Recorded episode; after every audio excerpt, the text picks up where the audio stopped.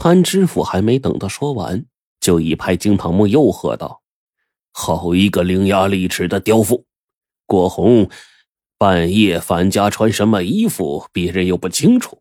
你口口声声说郭红那天早上已经乘船下杭州，但是本府这些天查了所有的船家，他们都说那天早上没见过郭红，更没有替他装运文房四宝。”看来不动用大刑，你是不会招认勾结奸夫、谋害亲夫的罪行了。来人，给他上夹板原来呀，因为死者后脑遭到钝器重击，而黄秀英身材娇小，没法一个人搬运沉重的尸体抛入江中，所以潘知府就认定他有同谋，而同谋之人必是他的奸夫。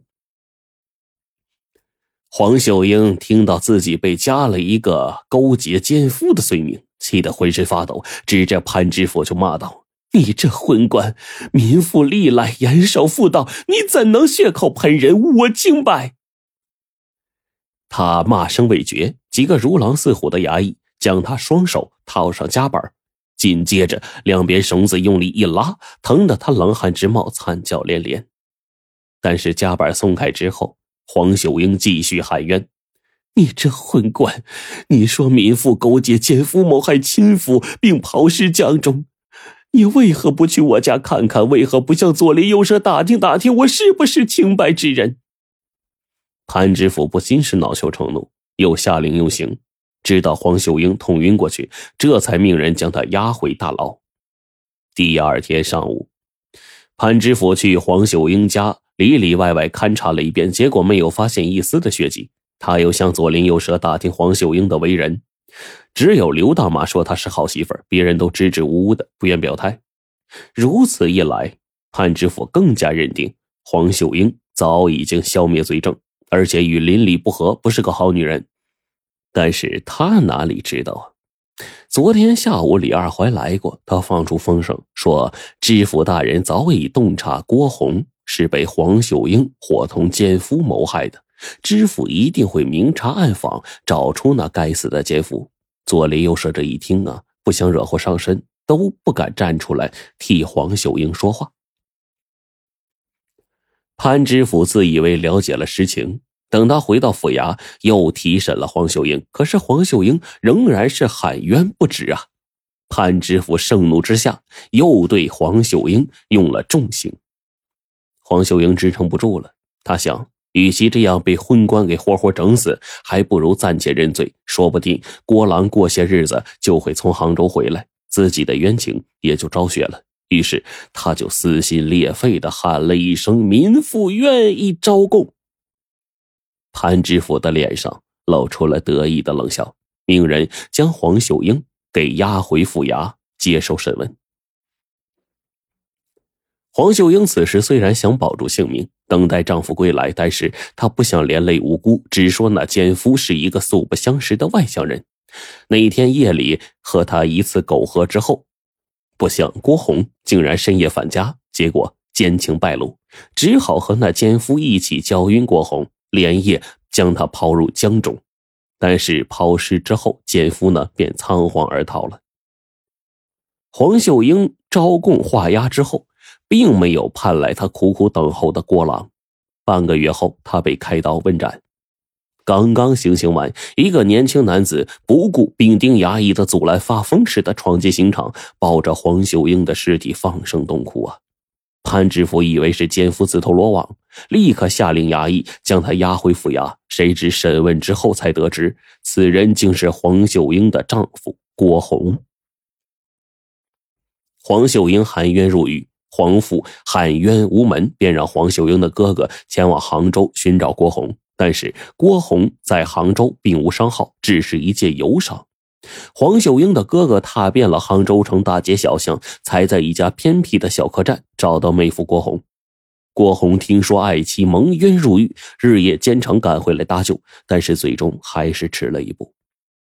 面对死而复生的郭红，潘知府脑中一片空白。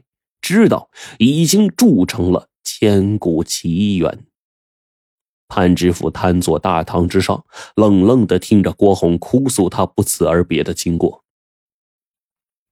原来那一天早上天还没亮，郭红就起床了，因为担心生意亏本，决定不去看望母亲了。但是呢，他又不敢叫醒熟睡的妻子，怕他责怪自己出尔反尔，于是悄悄关上门，直奔码头。快到码头的时候，他就看见儿时的好友吴明高正在路旁割驴草呢，就嘱咐吴明高带个口信给他母亲，说他已经乘船回杭州了。但是郭红搭乘的是一艘外来的返航商船，只收本地商船六成的运费。那外地船家担心本地船家怪自己抢了他们的生意，所以。并没有停泊在渔梁码头，而是停泊在一个小码头。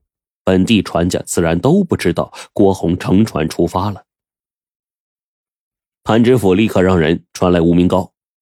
吴明高得知黄秀英已含冤而死，立刻后悔不迭的交代说：“他那天呢，割完草回家多喝了几杯，结果把捎口信的事儿忘到九霄云外去了。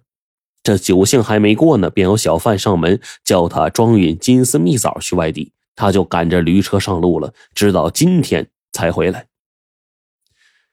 真相大白之后，潘知府这一世英名毁于一旦。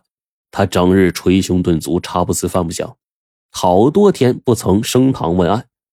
过了好几天，他又打起精神升堂，他就命衙役去把黄秀英一案的相关证人全都传唤过来，还把这个府学训导、知县，还有当地的名流乡绅都请到公堂之上。证人当中却少了郭红的母亲和李二怀，负责去找他们的衙役回来禀报说，他们在郭家老屋里发现郭母和李二怀已经中毒身亡，在桌子上还摆放着吃剩的酒菜。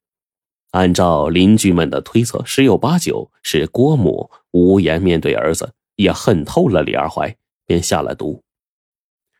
但是潘知府已经无心理会这些了。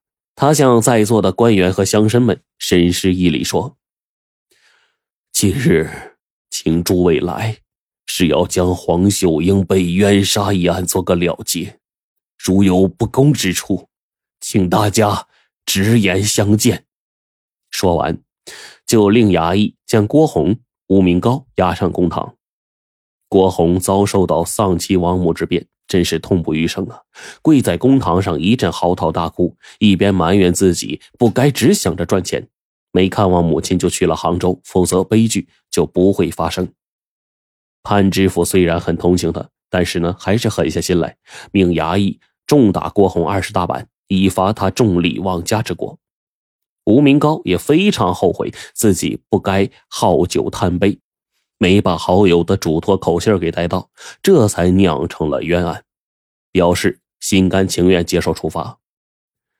潘知府稍一沉思，便令衙役割去吴明高的一个耳朵，以罚他寄信误人之过。那接下来，潘知府又命人取下高悬在堂上的“明察秋毫，大公无私”的牌匾，当着众人的面把他砸得粉碎。最后，他摘下头上的乌纱帽。跌跌撞撞的走出府衙大门。潘知府辞去了官职之后，徽州府学训导为含冤而死的黄秀英立了一块墓碑，碑上刻着：“酷刑枉杀者戒，重利妄家者戒，寄信误人者戒。”这个就是三界碑的由来。